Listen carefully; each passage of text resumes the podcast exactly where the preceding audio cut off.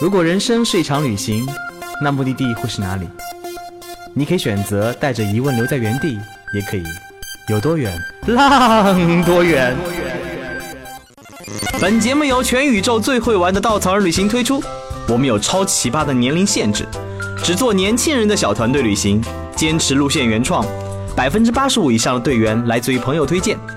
关注微信号“稻草人旅行”，和我们一起出发，爱上这个世界。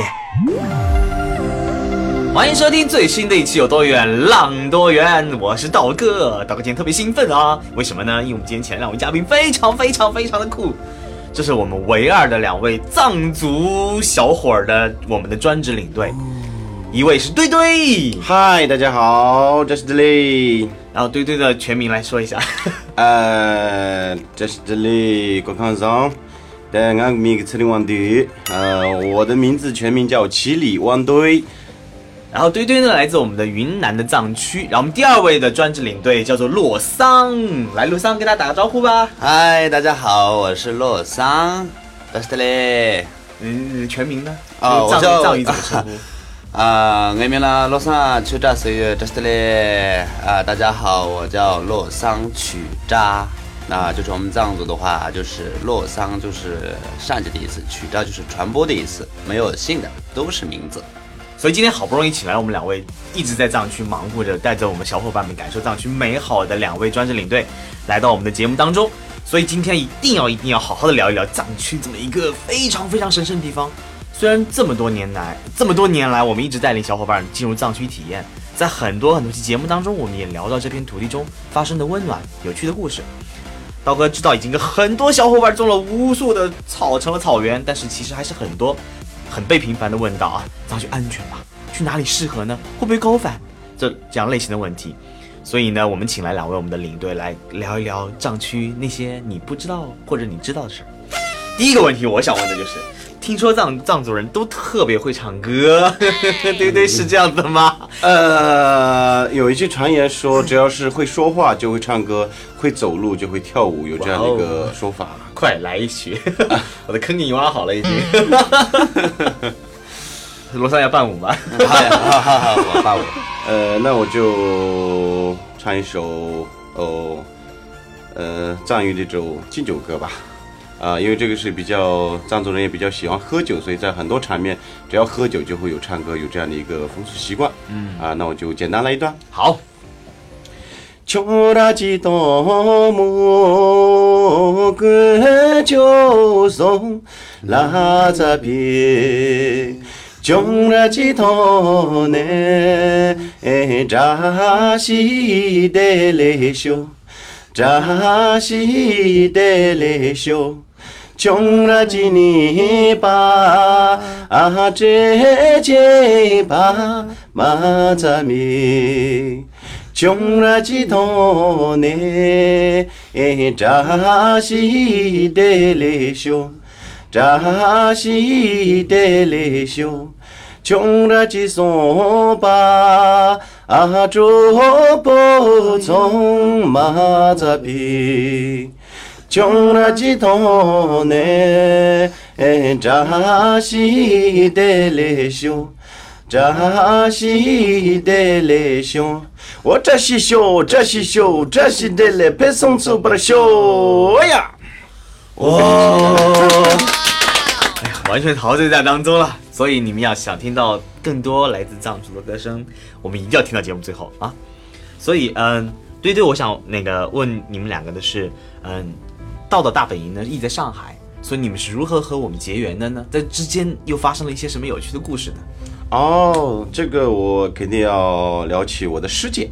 呃，路遥啊，因为什么？因为在之前的话我没有见过她，呃，但是呢，我已经从我的老师那边就是听到了关于她的一些事情啊，然后后来呢，呃，我老师告诉我说，呃，有一个人叫路遥。啊、也有人叫她三土，她是个女生。那她在上海稻草人是云南这一片区的唯一的一个领队。然后后来就大概的就跟我聊了啊，这是一家什么样的一家公司？可能是很多的年轻人志同道合的人会走到一起啊，然后是旅行而不是旅游啊，然后最后在我的脑袋里面可能蹦出了旅行和旅游的一个差异，呃，然后呢，在我想象当中的一模一样的是，后来我跟着婉姐啊，然后他来云南滇西北带队的时候就跟着他的队，然后果然就彻底的就爱上了这种风格，因为这个就是我一直在寻找的真正的旅行，就是这样，然后再后来就加入稻草人了。对对，在稻草人做了多少年了已经？呃，我今年已经有认识稻草人，已经有差不多快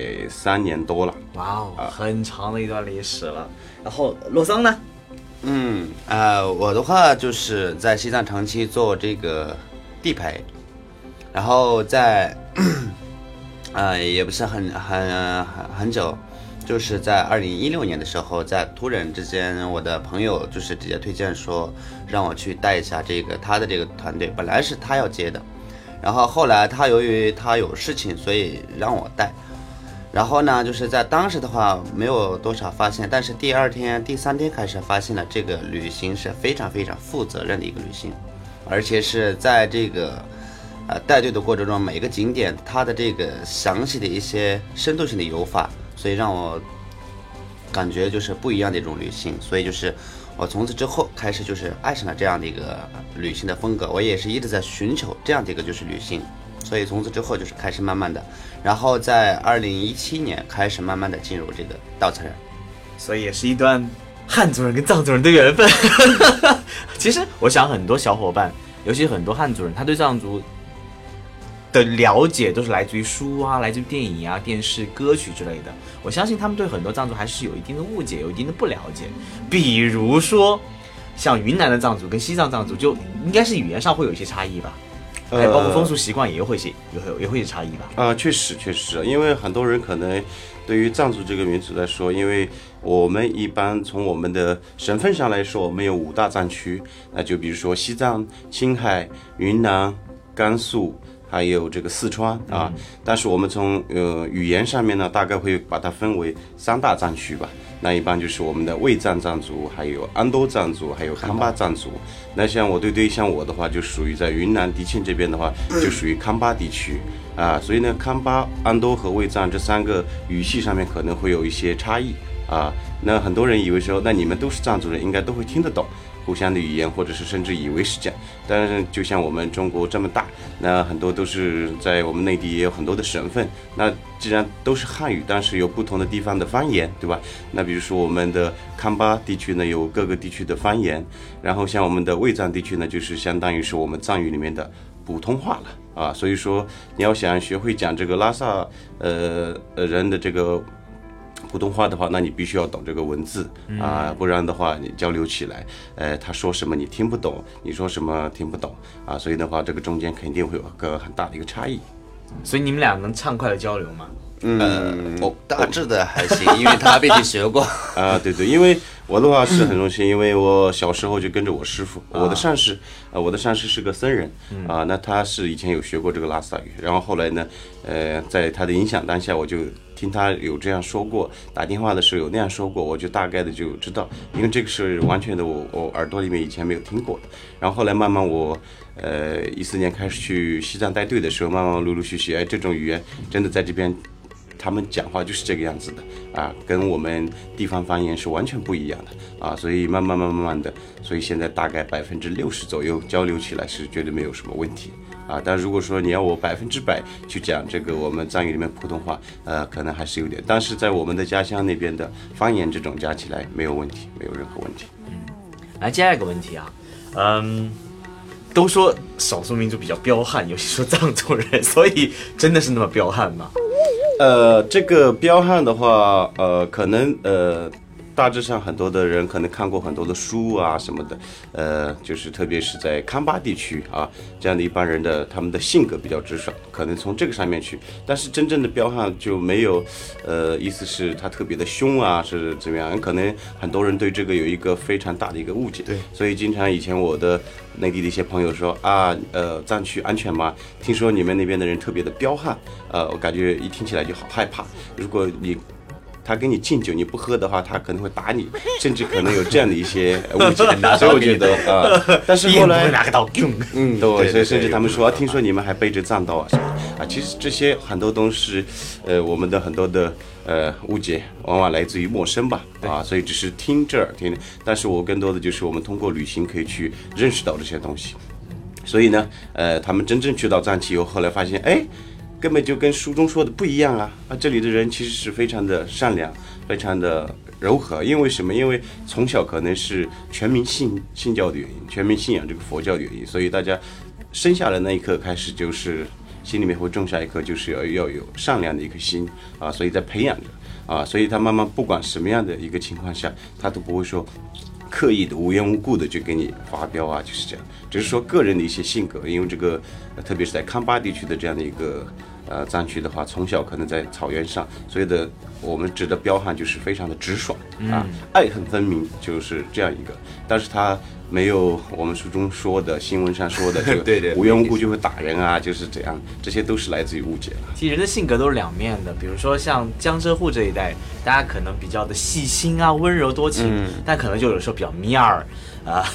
到到西部以后，你发现人啊、直爽豪迈，但可能就比较轴。就每个地方都是一样的，就是每个人的性格也是两面的。只要你多了解，刚刚堆说的很好，是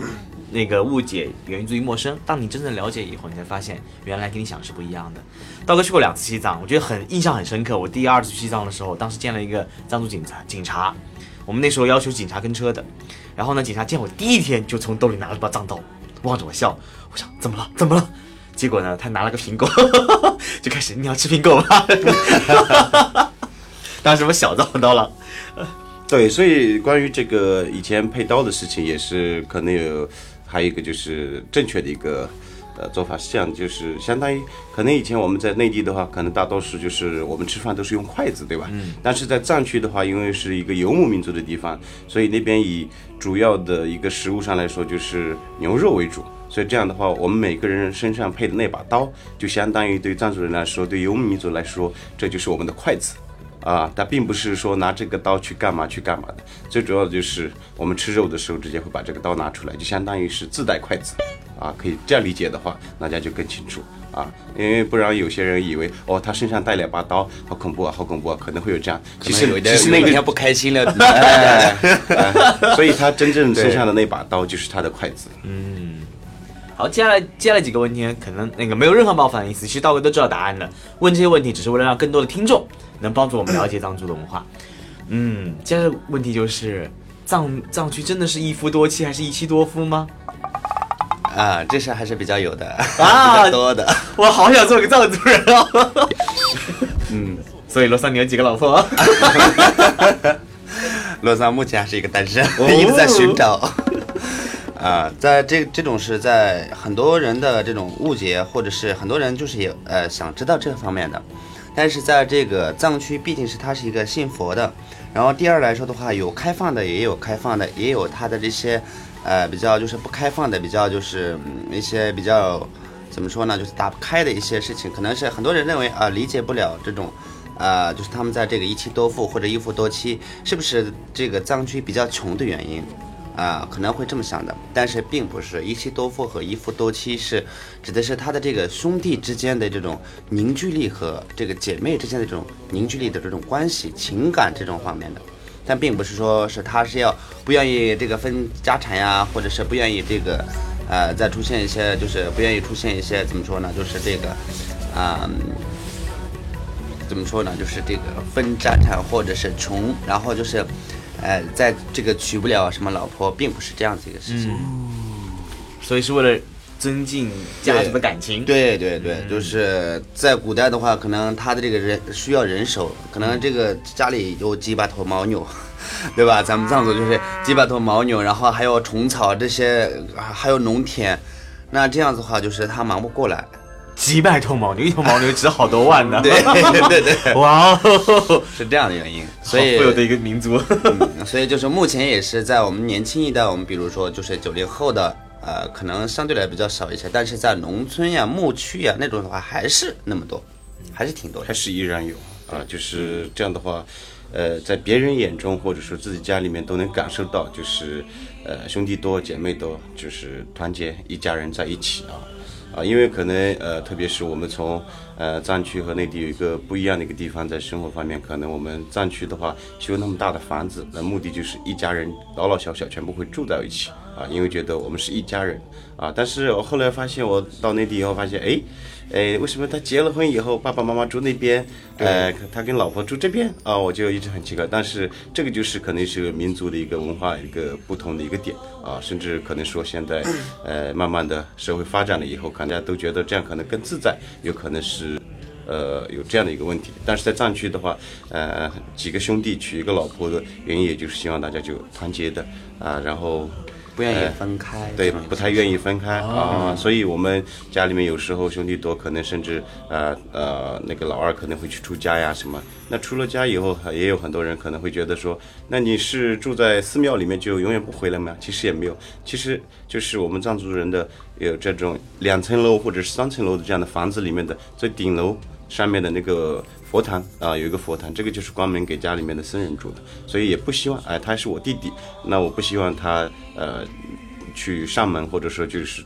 分一个家出去了，那我希望他出家了以后，他在放学的时候，就是在我们的暑假寒假的时候，他回到我们家，他依然跟我们一起生活在这边啊，所以就是希望一家人在一起生活。我相信很多内地的小伙伴们为什么不跟父母住在一起？还有一个原因是买不起那么大的房子。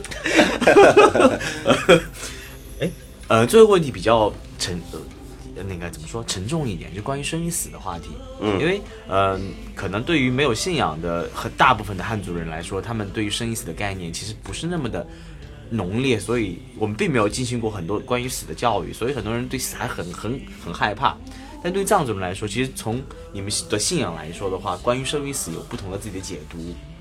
呃，这个确实是有，呃，这个我发现就是去非常有一个很大的一个，呃，因为我个人而言的话，可能从小就跟着我的上师，那他从小就跟我聊这些话题啊，讲这些话题啊，所以我个人是亲身感受到了这种东西，就是呃，非常的有用啊。为什么呢？因为呃。呃，我们每个人都会，既然有出生的这一天，肯定会有死亡的这一天。但是我以前在，呃，我们在西藏，我在整个藏区带队的时候，也跟小伙伴，也跟他们一直在聊起这个关于这个。那甚至有些小伙伴他觉得说，啊，你不要跟我聊这个很忌讳的。所以我有时候开玩笑的说，那我们永远不要提这个关于这个事情的。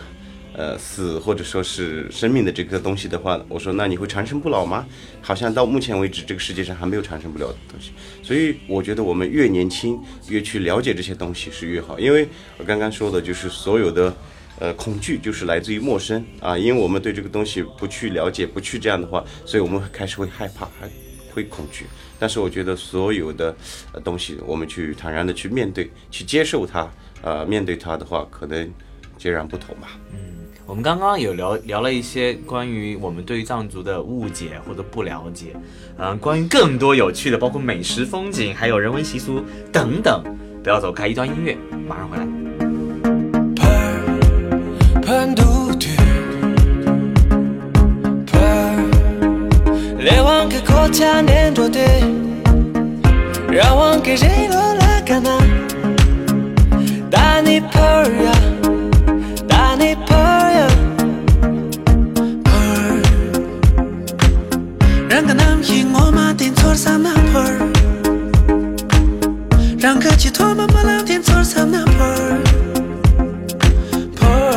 好，欢迎回来。现在我们要进入到非常非常导哥很感兴趣环节了，那就是西藏可以吃什么？哇哦，关于说到吃的，吃的东西确实是很多。对，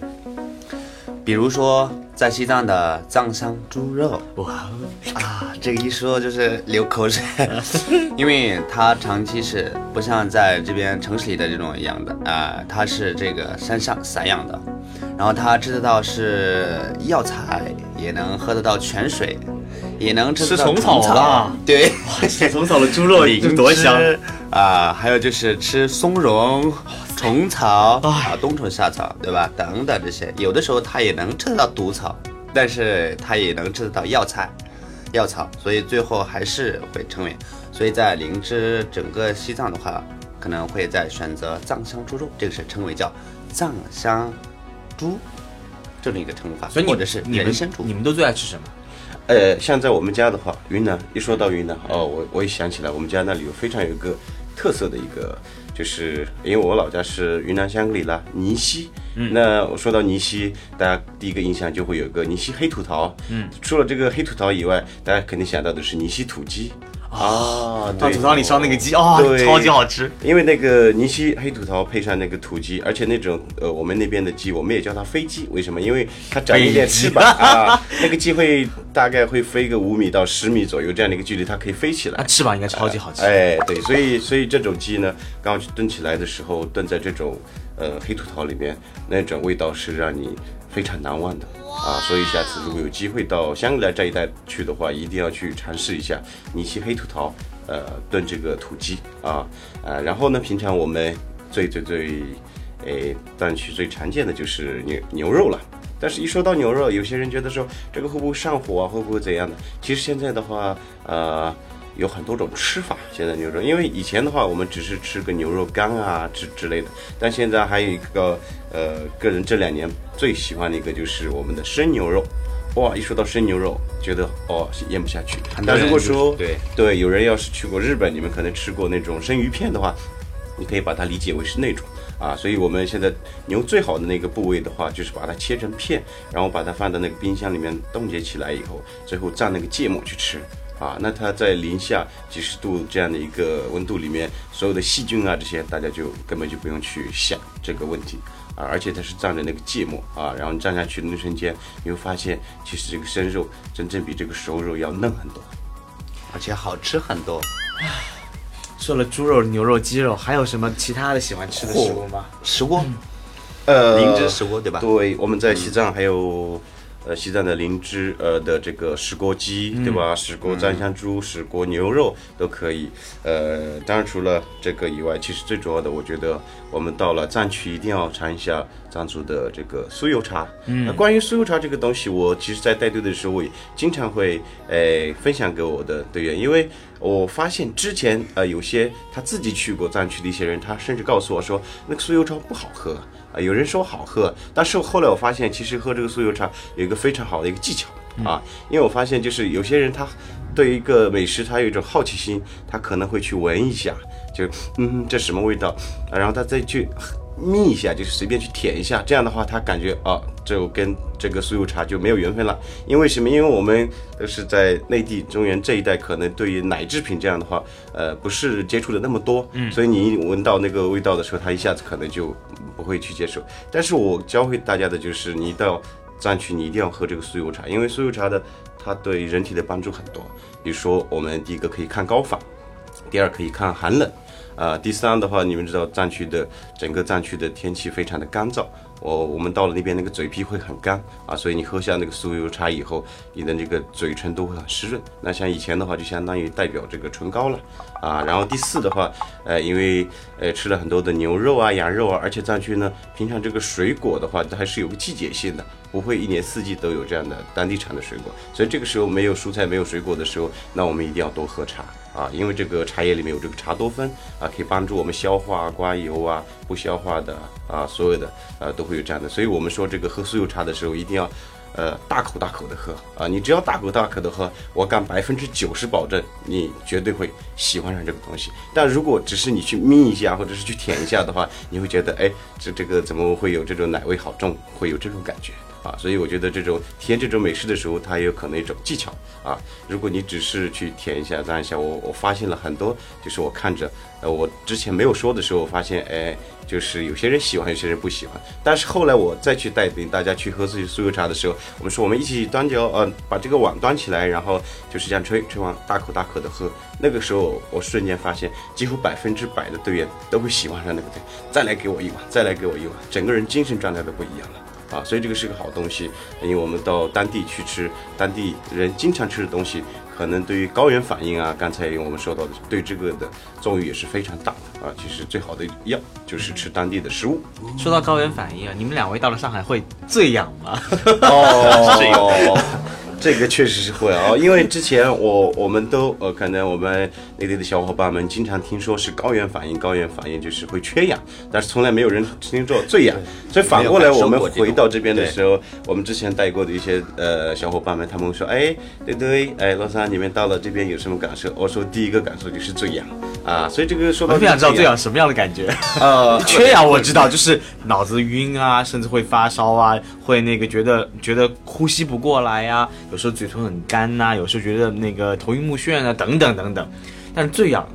特别想体验一下。哦，确实说到这个醉氧，我我个人是感觉就是特别的困，嗯就是你你睡了你还想睡，你睡了你还想睡，大概睡到眼睛都肿了，还想睡。呃，整个眼睛都肿了，你那个时候还是那么就感觉吃了一个安眠药这样的一个感觉，然后就感觉全身哦。就没有精神，然后就提不起神来啊，然后有点呃注意力有点集中不起来这种感觉，嗯啊，大概这个可能会持续两天到三天左右吧，然后陆陆续续的慢慢可能就开始适应了以后就就好了，特别是在天气特别热的时候，最容易醉氧。对，是，所以你们两个作为生活在藏区的人，是不是从来都没有体验过什么叫缺氧的感觉呢？呃，这个确实是，好像到目前好像 还真没有，没有所以我也一直想感受一下高原反应。那对于对于很多队员，对于高原反应还是有一定机会的。其实，呃，你要上高原之前，你要做很多的，一定要做很多的准备。比如说，如果你觉得你身体是非常，因为正常情况下的话，高原反应对各种人的呃作用是不一样的。一般的总结下来是，越高越胖的男生，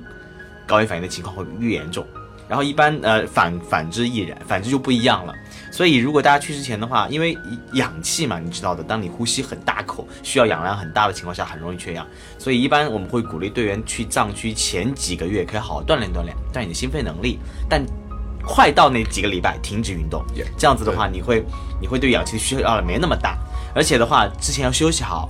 不要让自己感冒，因为感冒很容易得高原的一些病症啊，比如说什么肺水肿、脑水肿之类的，对身体会很大的影响跟冲击。然后休息好，最重要的一点是，如果你有条件，可以慢慢的上高原，比如火车，比如汽车。如果飞机一到拉萨是很容易产生高反情况的。除此之外的话，很重要一点就是让自己心态放平和，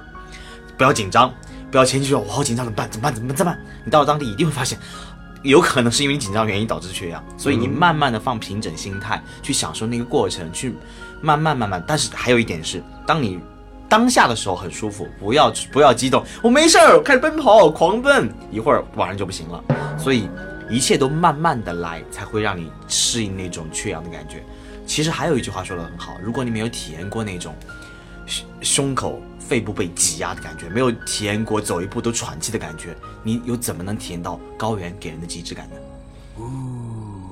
说到那个高原极致感，其实，在藏区有很多很多非常非常漂亮的大气的风景，所以你们两位最喜欢哪里呢？呃，我个人的话，可能呃，从各个呃我们的风景上来讲的话，可能对神山、呃圣湖这种地方可能会。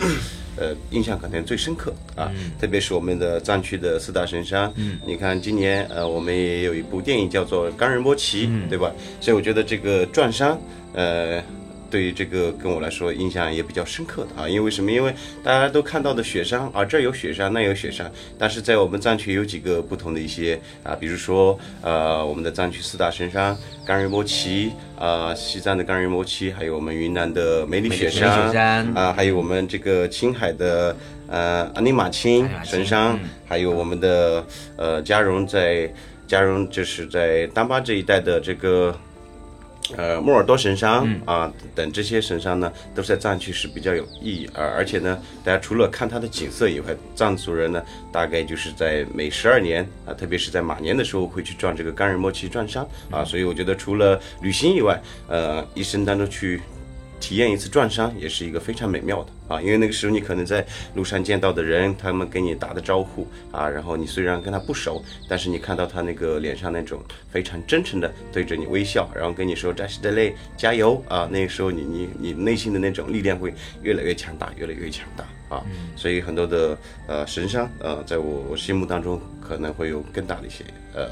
印象吧，啊，但是我们除了一些草原啊啊，其他的一些这种。呃，景色风景上来说的话，我们在藏区太多太多了。对吧？特别是在我们云南这一片的话，大家都去过这个国家级的普达措公园，呃，被称为小布达拉宫的松赞林寺，还有我们的这个至今没有人去登上去的美丽丽雪山，是道哥最啊爱的地方。对，呃，然后当然除了这些，我们在西藏大家都知道，就是有众多的神山、圣湖，各种景色。啊啊，陆桑，你有什么呃特别喜欢的地方呢特别喜欢的地方？我特别喜欢的地方就是，啊、我们的这个稻草人的这个线路中间的巴松措徒步。嗯嗯，这是我非常非常喜欢，因为在顶层雪山，然后中间是全部都是美丽、非常美丽的一些丰富的一些森林，然后下面是巴松措这个湖泊，而且中间有一个湖心岛。嗯，那景色是非常非常美丽的，而且是我经常比较喜欢去那个徒步的时候，静静的只能听得到这个水的声音、风的声音、树的这种摇的这种声音、树叶的声音，或者是鸟的声音等等都能听得到的。另外的话，我也比较喜欢就是我们的这个啊南迦巴瓦，就是中国就是这个雪山中最美的高峰，就是南迦巴瓦。那南迦南迦巴瓦的话，它是存在的是北北极和美这个就是南极的这个气候都是存在的，所以甚至呢，它会存在一些，它是成为是一个打通从这个青藏高原到就是印度海洋的这种气候的这种一个就是最重要的一个就是接待，所以就是非常非常喜欢就是这个。啊、去这个看南迦巴瓦峰，或者是它可能是啊、旅途中不是每次都能看到的，它是只能是悄然偶遇这样的一个运气，所以这两个比较喜欢。刚刚对这个洛桑分享了他们心中认为非常美的风景，其实对很多呃游客来说的话，去看到藏区的风景是很不一样的。因为为什么呢？它纯净，它海拔高，所以无论雪山、圣湖本身都给人感觉一种圣洁的感。但是我相信西藏为什么让人趋之若鹜，让很多人觉得是非常神圣的，还有个原因就是因为西藏。它除了风景以外，有太多太多赋予它人文的因素在里面，包括堆堆所所说的，藏族人每十二年会在马年时候去转山，他们对人的鼓励，对人的微笑，他们认为转山、转湖、转神山、转神湖是一种祈福的方式，包括他们会在垭口放经幡，包括他们会撒隆达等等等等，都会让这片土地上你对这片你不了解的文化产生一种敬敬仰的感觉。所以，嗯，藏族有很多很多不一样的风俗习惯、文化，可能你在很多地方电影里面、书籍里有看过。但除此之外的话，其实如果你接触了更多的藏族，你会发现他们对现代的文化也非常的精通。包括我经常会看到在拉萨街头唱的 hip hop、跳的街舞的藏族小伙子，包括之前可能我在第一次见堆堆跟洛桑的时候，觉得哇哦，完全颠覆我对藏族人的想象。直到接触久了，其实藏族人也就这样子的，也就是我们想象中一样，跟我们是一样的，生活在这片土地上，同一片国度里面，被我们共同文化所所洗礼，同时又具有着自己传统的、很不一样的、很让人值得尊重的文化。这我觉得是旅行中最大的乐趣，就是你能看见不同的人，看见不同的人之间的文化的冲击跟交融，又能看到每个人的不一样。我觉得这让旅藏族的旅藏区的旅行变得更加有意义。对，还有呃，大家到了藏区以后，一定要简单的需要一个几个语言。跟当地人交流啊，或者什么大概的，就可能需要呃学一下。比如说我们的扎西德勒啊，对吧？扎西德勒的话，可能在藏区，呃，我们一般呃初次见面的时候，他可能有你好的意思；我们在离别的时候有再见的意思啊、当别人帮助你什么的时候，你也可以把它当作为谢谢的意思。那我们在酒桌上喝酒的时候有干杯的意思，因为我们从很多书籍上看到的扎西德勒就是吉祥如意，就是这么四个字。对但是他在不同的，不管是在场合卫都可以用得上的哎，是在安多还是在康巴地区，它的用意都非常的广。那你在这个场景之下，你表达出来的，他别人理解的就是这个意思、啊。那你现在跟我说，那我觉得是谢谢啊。你这个时候跟我说，那就是在跟我你好，就是有这个。因为我们呃可能呃语系的问题，可能每个地方的这个。打招呼的这个呃语言不啊这个呃用词不一样吧啊，然后第二个的话，我们如果说我们到西藏去的话，那我们呃很多人都会说一个谢谢啊，这是一种礼貌啊。那我们用洛桑啊，呃，你在拉萨那边的话，这个谢谢啊拉萨语怎么说？我就给大家教一句，就是拉萨的语就是突击切。突击切，啊突击切突击切，就是感谢的意思。啊但是呃扎西德勒的话，在拉萨也是可以用的，或者是不单单是在这个呃拉萨，也是它是很广泛的，整个五大藏区都是可以用的。在语系的话，就是分为刚刚在对对介绍的，就是三大，区域就是啊、咱们的卫藏、康巴、安多这三个语系。但是地域来说的话，它可以分为就是五大藏区，都可以用扎西德勒这个。然后突击切呢，就是这个整个藏区到了之后，你就是可以在西藏境内的话，任何时候都可以用这个，这是非常感谢的意思。啊，然后在安多地区还有在康巴地区的话，我们大多是呃谢谢就是嘎真切。嘎真切，嘎真哎，嘎真切就是谢谢你，就是有这个意思啊，呃啊，整个康巴地区还有在安多，他们也用嘎真切用这个字啊。当然我们在卫藏这边的时候，突杰切啊，然后在康巴和安多就是嘎真切，就是这样一个差别啊。然后最主要的就是把扎西德勒学会了，那就是精通。对，好，谢谢。主要是说一两句扎西德勒这样的话，就是很多藏族都非常非常开心的，就是不用你再去说伸手去帮忙什么的，人家都是都会过来给你帮忙很多事情，这个这个方面就是都可以用的。啊除此之外，其实我们还有很多很多想聊的，这个一次聊不够，没关系，我们以后还有机会请到两位来跟我们分享更多关于藏区的故事。所以的话，嗯，其实每年到了冬天以后，大家都觉得冬天嘛，藏族应该更缺氧。其实我们更加鼓励大家冬天进藏，因为在冬天你不会遇到人山人海般的游客，你能享受到便宜的机票，你能感受到当地最淳朴的当地文化和藏民的虔诚的信仰，你能晒到你能晒到最最最最炫目的日光，因为拉萨是日光城，是，而且到那边以后太阳非常的好，那种感觉很温暖。其实听完今天两位嘉宾的分享，我相信很多对藏区向往已久小伙伴一定会对藏区有了全新的不一样的认识。也希望这期节目能对大家的藏区旅行有所帮助。好了，再次感谢堆堆跟罗桑，谢谢你们。那个最后节目最后，刚刚那个坑一定要填上的，我们请堆堆跟罗桑再我们唱一首好吗？呃。来来来来，啊，那我们就很简单，呃，唱两首，唱唱唱两句啊。啊，行，嗯拉萨的酒吧里呀，什么人都有，就是没有我的心上人。他对我说不爱我，因为我是个没有钱的人。都市的酒吧里呀，什么酒都有，就是没有我的青稞酒。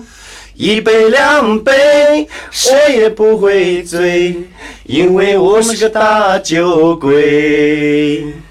外面的世界里呀，什么人都有，就是没有我的这首歌。一首两首，谁也不会红，因为我们是流浪歌手。我在做马布里蹦呀哩，我在做马布里蹦呀哩，我在做马布里蹦呀哩，我在做马布里蹦呀哩。哦，多姐姐。多谢。扎西德勒，扎西德勒再次感谢堆堆跟罗桑来分享那么多有意思的关于藏区的故事，然后想跟他们相遇，我们西藏的路上见。嗯，再见再见，再见。